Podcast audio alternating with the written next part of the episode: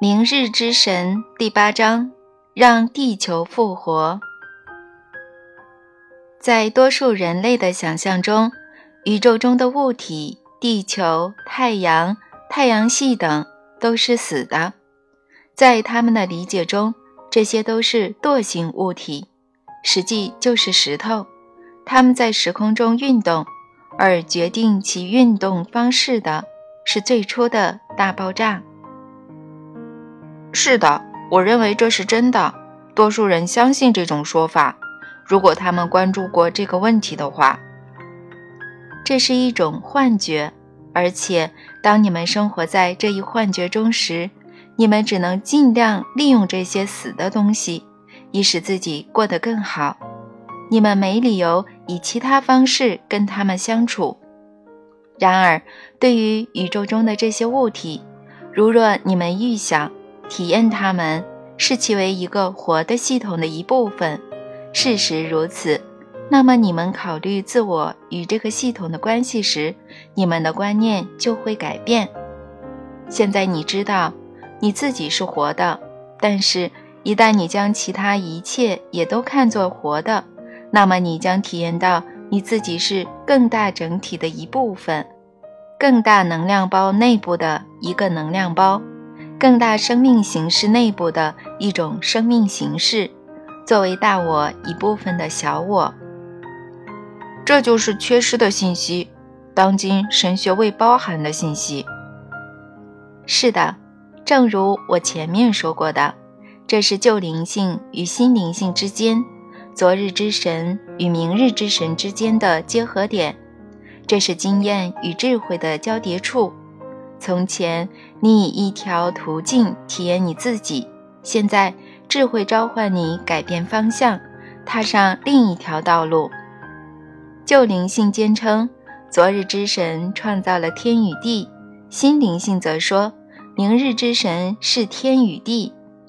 旧灵性称，神独立于他的创造物之外，他带来了生命，创造了人，所以他能够接触到。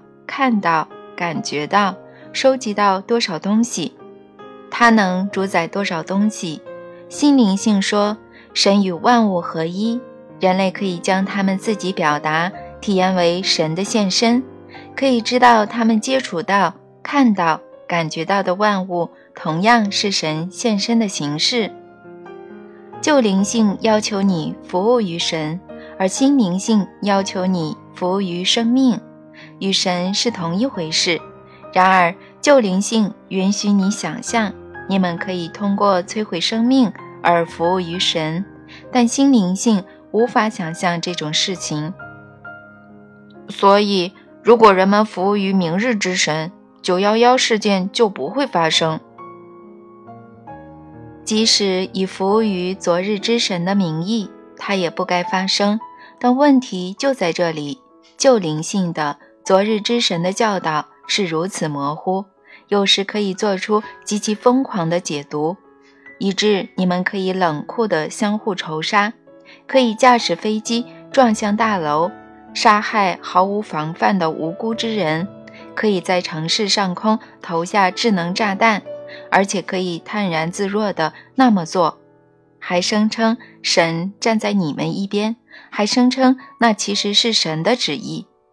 不过，明日之神的信息和召唤将大大消除这种模糊性，为惩罚违抗他或不信他的人。神公然对成千上万的人大开杀戒，这类记录将不会再现于经典。神被描述的蛮横而苛刻，所以世人为维护他的荣誉而屠杀同类。这种内容将不会再现于圣书。预先服务于生命，这将成为心灵性的箴言，这将成为心灵性的信条。但是，仍有人会通过解释它而为随意杀人的行为辩护。实际上，这是战争的经典理由。无论战争的发起者是政府还是恐怖分子，我们必须这么做。我们别无选择。我们的生命，我们自己的生存。就依赖于它，我们通过结束生命来服务于生命。还有人说，有一个事实可以成为这种辩护的证据，那就是生命本身在必要之时也会摧毁它自己。大自然就是最好的例证。为了服务于生命能量系统的更大计划，生命循环有时的确会改变生命形式，这是实情。宇宙本身也在展示这种改变。的确如此。就在写下这些文字的几天前，天文学家宣布，银河系的一个小型半星系发生了一次巨大的恒星爆炸。从南半球可以观测到，这次事件在大麦哲伦星系内部产生了超新星遗迹，遗迹被标为 LMC N 四九。科学家说，这次爆炸产生的物质将进入再循环。最终形成大麦哲伦星系新世代的星辰。几十亿年前，银河系大爆炸曾留下类似的超新星残骸，它们最终形成了我们自己的太阳和行星。这些事件反映出这样的事实：整个宇宙是一个活的系统，它的每一方面、每种成分都相互依赖，它是一个巨大的母体。其中的能量波相互连接、相互交织，在振动中创造出物质和形式，以及两者皆非的什么东西。然而，正常的生命循环由生命本身调节，极少有必要加以干预。有一个事实是，更自觉的生命形式能影响其他生命形式的正常循环，这就使得高级生命形式既是宇宙之福。也是宇宙之祸。他们的活动常常要求生命本身做出适当调整，以便继续保持可持续性。个人、家庭、国家、文化、社会都这么做，他们的调整常被称为战争。为使他们自己可持续，就是说，为使生命像从前一样进行下去，这些组织认为。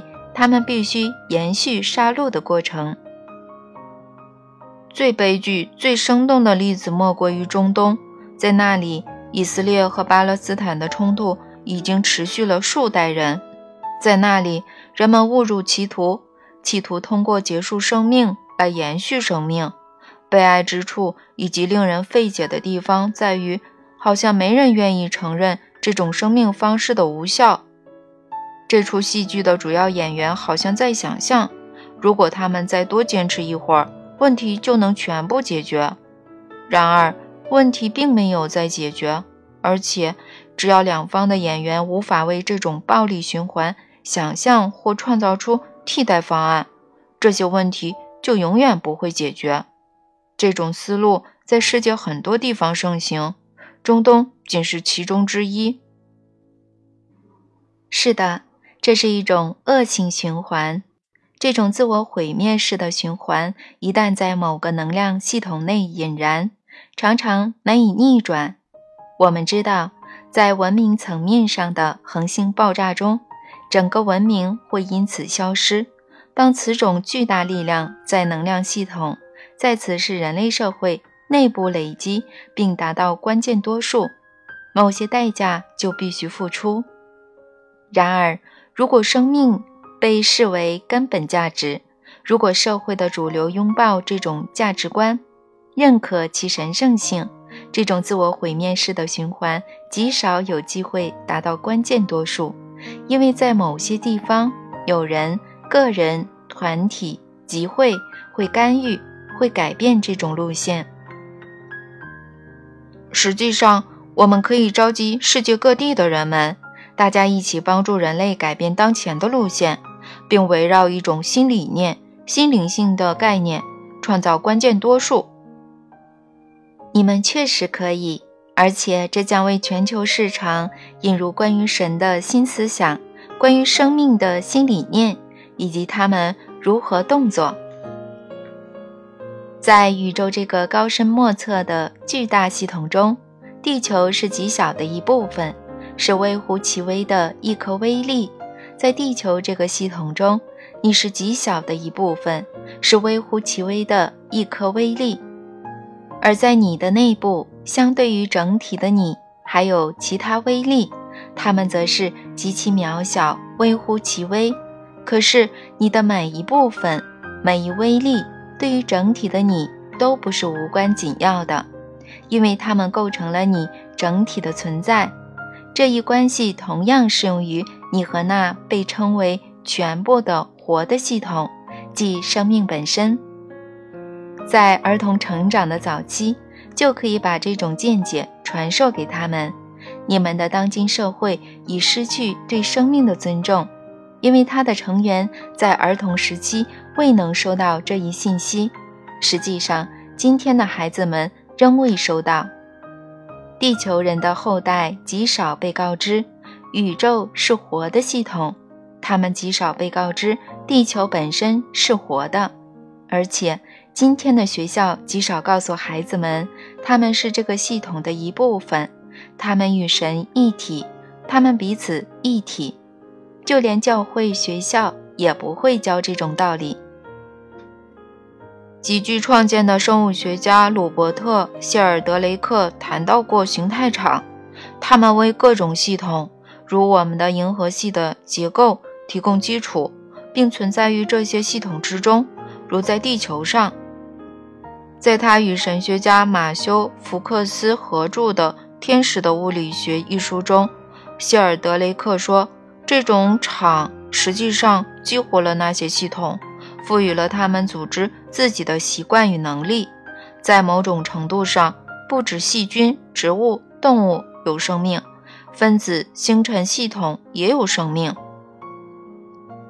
在将来，当你们拥抱明日之神之时。”你们建立的学习社群将与你们最年幼的成员分享这些见解，以使他们长大成人后能秉持这些见解所产生的价值观。这些概念将深深扎根于他们的潜意识，将使你们最终创造一个新社会。新社会将由新人类组成，他们将尊重生命，视之为根本价值。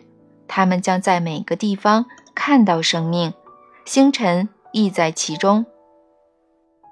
但是，非得等到我们创造学习社群，教给孩子们这个概念吗？非得等到他们长大吗？不用。然而，你们或许愿意开始建立这种学习社群。这样的话，从社群出来的孩子们，明天的成人。长大后就不必为了摆脱旧观念而挣扎。然而现在，此日此时，你就可以启动改变自己信念的过程，就可以放下在你生活中造成失调的东西，就可以拥抱在你生命中创造新现实、新世界的新思想。这可以在三十年内完成。是的，你说过。而且我说话算数，三十年或更短的时间，这取决于你们结束当前梦魇的决心与努力，这取决于你们创造全人类真正梦想的态度与专注度。你们将会创造这种梦想，不要心存疑虑。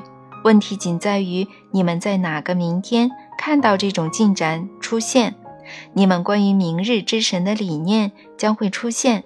但那是在你们所知的生命消失之前，还是作为那种情况的结果呢？我要再次的告诉你们，问题的答案就在于你们。这完全取决于你们将地球体验为天堂的决心，取决于你们将生命体验为无限机会的努力。而且，地球却可成为天堂，生命却可成为无限的机会。如果你们没有决心，在不久的将来，你们所体验的地球将是一个极不宜居的场所，你们所表达的生命将有极大的局限性。实际上，这种变化正发生在全球越来越多的人身上。舍安·埃尔金在他的新书《承诺未来》中说：“如果我们将日收入三美元作为贫困线，”那么，在这条线之下的人约有三十六亿，相当于全人类的百分之六十。相比之下，美国官方规定的贫困线约为日收入十一美元，比世界多数贫困人口高出约三倍。这意味着，埃尔金说，贫苦不堪与缺少机会是当今世界多数人类的生活状态。让我们再明确一下这里谈的东西，我们谈的不是那种缺钱买车或买电脑的贫穷。埃尔金报告里说。日收入低于一美元的人，在俄罗斯有四千四百万，在中国有三点五亿，在印度有五亿。在新千年的第一个十年，人们惊讶地发现，将近百分之八十的印度人用不上电，而在印度尼西亚，贫困问题极其严重，以致两个诊所的医生说，因为付不起挂号费，病人数量已减少了一半。而这笔挂号费只相当于五美分，在全世界大约三十亿人，全球人口的百分之五十以木柴作为主要的能量来源。这些观察已明确表明，就算今天享受到人类进化大多数的好处的，也只是极少数人。你们正在面临最高等级的系统危机。你这种说法还算是客气的。埃尔金报告称，我们星球上有超过一半人吃不饱饭，缺乏医疗保健，住在没电、没洁净水源、没消防和警力的贫民区。对于地球上人类大家庭的健康，我们是不是负有共同的责任呢？杜安问道。警钟已敲响，我们做出的反应如何，将直接表明我们这个物种进化的成熟度。如果你们想要改变这种情形，如果你们希望这种产生种种不公的整体系统不至于崩溃，那么你们将努力尽快，而非稍后把心灵性带给这颗星球。因为问题就在于灵性，问题不在于经济，不在于政治，更不在于军事。问题在于关于彼此，关于彼此间的关系，关于神，关于生命。人们相信什么？但是，如果而且唯有你们懂得，不改变现状，就是在另一方面上创造关键多数，那么你们就会围绕改变现状的理念去创造关键多数。换句话说，我们最好做出改变，否则变化会自己到来，以我们不喜欢的方式。事实上，如你所说，情况正是如此。而当我们不喜欢的变化真正开始累积时，我们就会改变。我们会改变我们对生命的看法，哪怕把它作为一种生存手段也好。不是哪怕，而是首先，首先把它作为一种生存手段，你们就会改变。如果你们的生存受到直接威胁，你们就会做必须做的事。如果你们必须这么做，你们甚至会改变你们最神圣、庄严、最根深蒂固的信念，你们关于自己、关于神、关于生命、关于一切事物的信念。你们总是会选择生存，绝对如此。你们已被安排，已注定会这么做。如我前面所讲，这种本能是内嵌的。生命具有功能性、适应性。与持续性一贯如此，而如果你们必须在两者，你们这个物种或你们的信念之间做出取舍，你们将选择你们这个物种，抛弃你们的信念。对于正在杀害你们、正在损害你们生存能力的信念，你们会马上抛弃。但是，你们杀伤性最大的信念所造成的负面作用。往往隐藏得很深，显现得很慢，以致你们未能认识到这些信念的危害性。我估计，如果像某些科幻片里那样有外星人攻击地球，那我们就会迅速改变理念。我们将改变彼此分离的理念，我们将改变彼此竞争的理念，我们将改变以不同方式信神有多重要的理念。对我们来说，很多东西将不再重要。我们将把生命看作根本价值，并本能地预服于生命。我们将并肩作战，全力以赴地抵挡入侵者。我们将时刻共享最机密的技术，以便能够继续拥有下一个时刻。而且，我们将忘掉分歧，不让他们阻碍我们预服于生命。如果我们被扔进这种烈火中，我们将很快脱身。但是，我们并没有身处这种烈火之中，我们是温水里的龙虾。水在变热，但水温上升得很慢，所以龙虾不知道要爬出来。它们甚至没去尝试，直到为时已晚。所以说，如果不怀好意的外星人攻击我们，或许情况会变好些。你们不需要不怀好意的外星人来攻击你们，你们彼此就在扮演不怀好意的外星人，在攻击你们自己。你们把自己扔进自己的烈火里，而点燃烈火的是人类关于神、关于生命的基本误解，是把恐惧放进人类脑海里，把仇恨放进人类心灵中的种种谬见。这些谬见已在。新启示录中有清晰阐释，我不想在这里详细讨论。不过，我们能不能把它们列出来呢？人类社会中导致危机、暴力、杀戮、战争的罪魁祸首，哪些是关于神、关于生命的最大谬见呢？你们关于神的最大谬见是：一、神需要某些东西；二、神可能得不到其所需的某个东西。三，神把你们与神分离，因为你们未能给予神所需的东西。四，神仍然有迫切需要的东西，所以神现在要求你们要从被分离出的位置上为其提供所需。五，如果你们满足不了神的要求，神将摧毁你们。关于神的这些谬见已足够有毁灭性了。但它们还造成了关于生命的谬见，一旦两者结合，人类更是不堪重负。很多人类，实际是多数人相信：一、人类彼此分离；二、人类要快乐所需的东西是不够分配的；三、为满足自己所需，人类必须相互竞争；四、一些人优于其他人；五。为解决其他谬见造成的严重分歧，人类相互残杀的方式是恰当的。这是人类关于神、关于生命的主要谬见。他们造成了一个极其漫长的错误，创造出了，而且时至今日仍在创造一个充满愤怒、暴力、无穷恐怖、遭受巨大损失、持续痛苦的世界。你们认为？是他人造成了你们的恐怖，但事实上是你们的信念造成了你们的恐怖。